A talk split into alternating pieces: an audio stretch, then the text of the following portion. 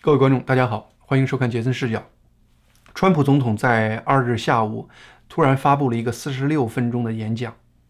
在这个演讲的一开始，他就说这可能是我所做过的最重要的演讲。然后整个演讲，他详细的描述了在这次大选过程中各种各样令人惊讶的舞弊现象。那么在结尾的时候，他特意提到了很多人对我的成就表示祝贺，比如说我实现了历史上最大的减税。实现了历史上对于美国繁文所结最大的削减。我们重建了我们的军队，而且呢，前所未有的照顾了我们的老兵，而且建立了太空部队等等等等，这都是我这四年的成就。但是呢，他们也告诉我，尽管这些事情都很重要，但是呢，你总统任期内最伟大的成就将是你现在所做的事情，就是为我们的国家建立一个选举诚信。这比我刚刚谈到的。我所有做的重要的事情都重要。如果我们不能根除选举舞弊，那么发生在二零二零年选举中这种巨大的、可怕的欺诈，将会让我们失去我们这个伟大的国家。因此呢，在美国人民的决心和支持下，我们将重建我们选举的诚信，我们将恢复对政府的信任。最后他说：“感谢你，上帝保佑你，上帝保佑美国。”表面看呢，这是川普一个讲真相的演讲，那么直接跟美国民众对话，告诉他们选举舞弊的真实情况。同时的话呢，也让美国人意识到现在美国面临多么巨大的一个危机。但是呢，我也认为这是一个宣言，是一个战争宣言，它展现了川普的决心，决心要和选举舞弊宣战。同时的话呢，我认为它也是个公告，告诉目前共和党的建制派。要么和川普站在一起为挽救美国而战，要么站在川普和民众的对立面。目前大家毋庸置疑，共和党已经是川普的共和党了。川普已经完全改变了共和党的这个属性。共和党目前呢，已经是一个由不同的社会阶层、不同的族裔、不同的宗教信仰的人综合组成起来的。他们唯一的共同点就是他们决心。维护美国的传统价值。当然了，川普呢拥有民意，但是呢，不幸的是，川普面对的是一个庞大的一个所谓的精英阶层，这个来自于媒体，来自于大的各种互联网公司，来自于目前政府中的一些建制派，包括共和党和民主党两派的人，在川普寻求法律公正的过程中。跟民众讲真相是同等重要的，甚至我感觉到寻找真相的这过程，其实呢，就是法律诉讼的另外一个重要的原因。那么现在为整个美国大选寻求法律公正的法律团队有很多，我们知道了，川普总统本人有以朱利安尼和爱丽丝为领导的一个法律团队，同时鲍威尔和林伍德有一个法律团队，目前在乔治亚了和其他的一些州提起诉讼。而且呢，我们还知道，上一期我们提到了有一个叫做 Amistad 一个项目，这个项目是由一群保守的律师组成的一个法律团队，他同样在六个关键的摇摆州提出了相应的法律诉讼。而且呢，更重要的是，他们在周二开了一个新闻发布会，在发布会中引用了三个爆料人。那么我非常非常欣赏这一群律师，他们呢。用一个非常让人信服的方式，完整的勾勒出整个选举中舞弊的一个极其关键的一个环节。我们知道了，这次川普是大胜，胜到了让他的对立面没有意识到会胜这么多。他们历史上是准备了各种各样的作弊的方法，最后不得不各种方法一块儿上，这个过程就露出了很多很多马脚。你抓住一个马脚，就有可能击败对手。大家还记得在？威斯康星州和密西根州都有一个特别奇异的现象发生。本来川普在两州都是遥遥领先的，突然威斯康星州在凌晨四点，密西根州在凌晨六点，出现一个大量的一个拜登选票的一个跳转。这个跳转的结果直接造成了川普在两个州都以微弱的比分最后落后了。而这个跳转是在瞬间注入了数十万张大量的拜登的选票。我们知道了，这数十万的选票，它的产生不是一个很简单的过程，因为这个选票，特别是邮寄选票，你得填选票，你得放入第一个信封签字，你得放入第二个信封写回邮地址等等。它是一个巨大的一个工程，就是不是每一个人一两秒钟能完成一个的，而且呢，你的这都是手写。所以说呢，你要创造出数十万个选票，它是个系统工程，而且呢，不止一个州，威斯康星州、密西根州都发生了这样的事情，甚至在其他的州也发生这样的事情。那么最终的话呢，就不是十几万张的选票，肯定是几十万张，甚至上百万张的选票。那么这么庞大的一个数字，这是个庞大的人力工程。这个事情绝对不可能是简简单单几个人凑在家里头做出这样的事情。而且的话呢，我们知道了，他要有回邮地址或者说是人名字，你临时想回邮地址，你不能想出那么多合理的回邮地址的，它是有一个系统的辅助过程。那么在这一次 Amistad 项目的新闻发布会中，他就完整的勾勒出了整个这个舞弊的全景图。这次新闻发布会关注的人不多，所以说在这次节目中，我们着重把这个发布会中展现的这个舞弊全景图告诉大家，而且呢，他们拿到了确凿的证据。这个证据呢非常容易跟踪，因为它比比如说计算机系统那个问题容易跟踪，是计算机系统很多计算机系统要么已经被清了，要么他们的本身就有帮着舞弊的这种软件这个功能在里头。所以说呢，你真的去计算机系统去寻找的时候是个艰难的过程，但是你找到几十万张虚假选票的产生过程，事实上是一个相对来说简单的过程。这是为什么我对 a m s t e a d 这次新闻发布会，我觉得有必要在这期节目中跟大家再详细的解释一下。我总结起来，他说呢是核心有四个环节形成这数十万张甚至近百万张舞弊选票进入整个投票系统的这个过程。那么第一个环节就是给这个舞弊系统开方便之门，以疫情为借口。我们知道了各个地区在选举之前都以疫情为借口改变了很多常规的选举规则。你比如说鼓励大量的使用邮寄选票和缺席选票。而且呢，有些州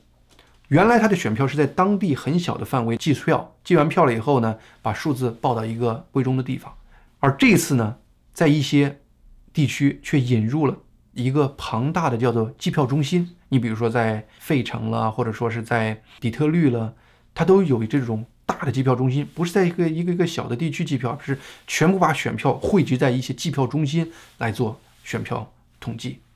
这实际上是跟疫情本身的管理是违背的，因为疫情大家不需要很多人聚在一起，你这个都在一个屋子里头，你哪怕还有一定的距离，它也是不安全的。你反倒一些小一小群人一小人是更好的。但是呢，莫名其妙的这样的一个采用大的计票中心这样的一个运作方式，这次被批准，而且在跟很多州第一次开始实施了。核心原因回头看的时候，发现它这种大型计票中心很容易在短时间注入大量的选票。因为在小地区，你不可能注入很多选票，因为它这个地区人就那么多，而你要把这个票疏散到各个地区，很容易暴露。而大的选票中心，你去运过去一批票，非常难发现。而且呢，这次采用了一个投票箱这样的概念，投票箱一出来，很多人就可以到处搜罗选票投递，这就叫做选票收割。而且呢，我们也知道了很多地方降低选票签字要求等等这一系列的东西。都是让后期舞弊产生了很方便的一个环境。那么第二个就是这些舞弊虚假的人，他总得有个名字，他总有一个地址。这些人的名字和地址怎么产生？这次新闻发布会中，他特意谈到说，这是很好产生的，因为很多已经有的就是公民信息数据库、历史选举信息库，你都可以从网上或者是买来，或者说下载过来。他就发现呢，各个州呢都产生了一个非常微妙的系统。这个系统中的话呢，它真的有这样的地址，而且甚至这个人名字在这个州的历史文件中出现过，但是呢，这个人实实在在却是个虚假的。他举了个例子，有一个发誓证词，一个证人，这个证人呢目前住在弗吉尼亚州，但是呢，他小的时候是在密西根州长大的，他十八岁的时候在密西根是用了一个名字的，后来到弗吉尼亚州他用另外一个名字。但是他最近去密西根州查的时候，发现他十八岁的时候那个名字被用来注册的选票，同时还投了选票。你就可以看到，目前这个虚假选票很难查的一个原因，就是它有一定的某种意义上的根据。当然，造的过程中可能也没造的那么仔细。所以说呢，个别情况我们发现有人已经去世了，他还在投票。但是呢，整体来说，所谓的死人投票只是他们失手的那个小部分，真正庞大的那个虚假的那个人名字，或者说是虚假这个地址造出来这种假选民数据，这个是很多时候你简单的从外围是看不到的。当然，这是第二步，这一步一定是要有高科技人员帮他们做这个事儿的。那么第三步就是专门找一批人，把提供的这些假名字、假地址填写入一个选票。这是个庞大的工程，但是呢，这也是最难抓住的一个过程，因为做这些事的人，他一定是知道他在犯罪，所以说呢，这些人是最容易形成攻守同盟。不说，而第四个环节是什么呢？第四个环节就是把刚才造出来的数十万这样的选票，首先批量的运在各个州，然后呢，在合适的时间、需要的时间，再从各个州注入到他的选举统计系统里头。这个步骤最便利做的就是美国邮政体系。我们知道了，美国邮政体系反川普这个倾向是非常非常明显的，就跟美国的司法部一样，百分之八十五的政治捐款捐给了民主党，而邮政体系里头越高层反川普的这个比例越大。那么在整个邮政体系里头，它就非常微妙的可以完成第一个从中心到各个省的集散。同时的话呢，第二个是在各个省按需要的时间注入这个事情，而他后面 a m s t e d 项目新闻发布会中后面的两个证人就核心的把这两方面的真相暴露出来了。第一个就是从一个集散，就是集中选票生成的中心，怎么样子把它放到各个州里头。他引用了一个证人，这个证人是来自于宾州兰卡斯特大概地区的，叫做 Jesse。这个人他的平时的工作就是从 Lancaster 开着一个运邮件的这种卡车开到纽约，叫做 b e s t Page 这个地区，然后在那儿呢，把这个 Lancaster 这个信卸到纽约之后，把 b e s t Page 这个地方的信装到他的卡车，然后首先运到宾州的首府 Harrisburg，然后再把剩下的邮件运回他的所住的 Lancaster 地区。每天都是这样子，凌晨一点起来，整个这个过程开车要七个半小时，一天工作可能要超过十个小时。但是在十月二十一号这天，很奇怪的事情发生了。你注意了，是十月二十一号，是真正十一月三号选举之前的十多天。那么这一天的话，他同样从兰卡斯特开到了纽约长岛的 b e s t Page 这个美国邮局的大的集散中心。但是这一天的话呢，在他车上装入了二十四大箱。已经填好回邮地址的这个选票，要求他把这个些二十四箱选票运到 Harrisburg 宾州首府。大家后来估算了一下，那么大的箱子，大概这二十四箱能装大概二十万张左右的选票。其实呢，让把这个选票跨州运本身这就是个违法现象，因为呢。哪怕你邮寄选票，你也只允许你本州的人在本州投票。所以说，你的邮寄选票，你不应该是跨州的。如果说是军队选票，它有正回邮地址，它不是说是军队统一的从外边地区寄来的这样的选票。这种情况本身，邮局让 Jesse 去做已经是明显的违法了。当然，Jesse 当时也没有怎么想，他就开车开到了 Harrisburg。但是在 Harrisburg，他整整等了六个小时。邮局的人没来真正来卸货，最后一个邮局的高官直接跟他说话。这个高官的级别历史上是跟他老板的老板说话的人，但是这一天直接跟他说话，说你把卡车直接开到兰卡斯特。他说好，你给我写个收据，因为我毕竟待了六个小时，你得有了收据，我能就要我的工资。不给，不给任何收据，没办法，他只好看到了兰卡斯特，把像以往一样把他的这个卡车的这个货柜在邮局卸下来。但是奇怪的是，第二天当他去开着卡车，就是再挂上他的货柜的时候，发现他这个货柜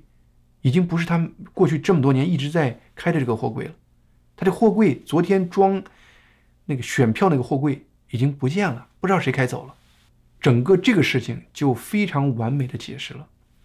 实际上是美国邮局系统，它完成了从虚假的选票产生体系运到相应需要的州。这样的一个过程是怎么实现的？运到某个地方之后，它怎么样子变成邮局的信，最后进入了投票系统里头。第三个证人，威斯康星的 Nathan，他的证词就完整的解释这个部分。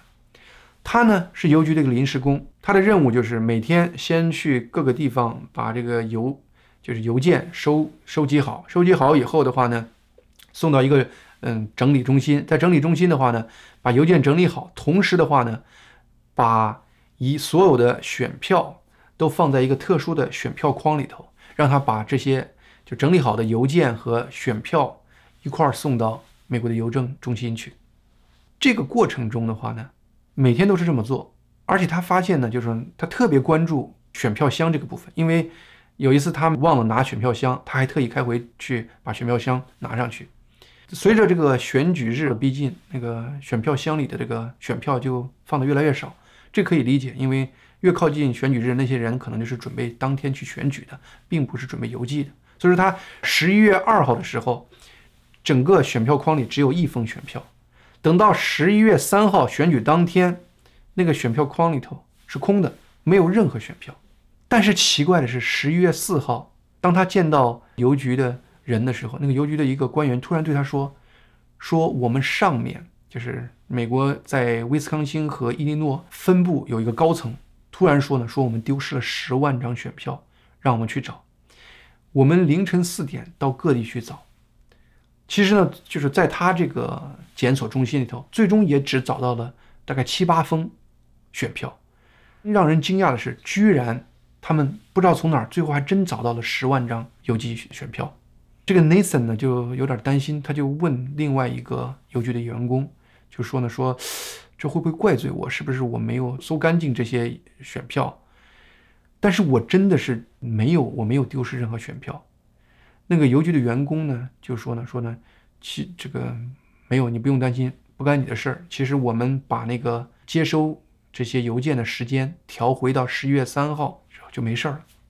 像这个事儿呢，就是一个非常非常明显的一个诡异现象。首先呢，一个远在高高在上的威斯康星伊利诺分部的一个高管，他怎么能知道威斯康星州丢了十万张选票？一定是有更高层的人告诉他说：“你一定没有把我给你那十万张选票灌到投票系统里头，不然的话呢，川普现在不是这个样子。”所以说呢，他才要他的下的那个人凌晨四点到处去找那十万张选票。很可能他们是放在一个货柜里头，就像我们上一次在宾州兰卡斯丢的那个那个货柜那样的性质的地方里头，最后没有注入。那么最后呢，找到了以后就把它注入到整个投票系统里头。整个你可以看到，通过这些证人的这些证词，完整的勾勒出一个系统的，我们可以把它某种意义上讲说叫做集体运作的一个反川普的舞弊现象。在这次 Amstead 的新闻发布会中，他们说呢，有关的这些证据不光是现场提供的这些证据，他们用其他的方式也佐证了这些证人提供的这些证词，而且把相关证据已经交给了联邦和地方司法人员。回过头来看，整个就有正义感的人，在过去这么几天努力在各个层面讲真相，其实已经起到了非常积极的作用。十一月三十号在 Arizona 听证，十二月一号在密西根的听证和 Amstead 的这个新闻发布会，就让我们了解了更多的舞弊这样的现象。而且呢，十二月二号，川普律师在密西根再次听证，而且呢。鲍威尔和林伍德在乔治亚州也做了一个声势浩大的一个集会。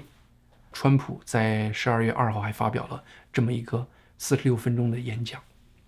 所有这些过程其实都是在做一件事情：讲真相。因为什么呢？因为真相是最有力的，真相能破除一切邪恶，真相能改变人心，真相能让人升华。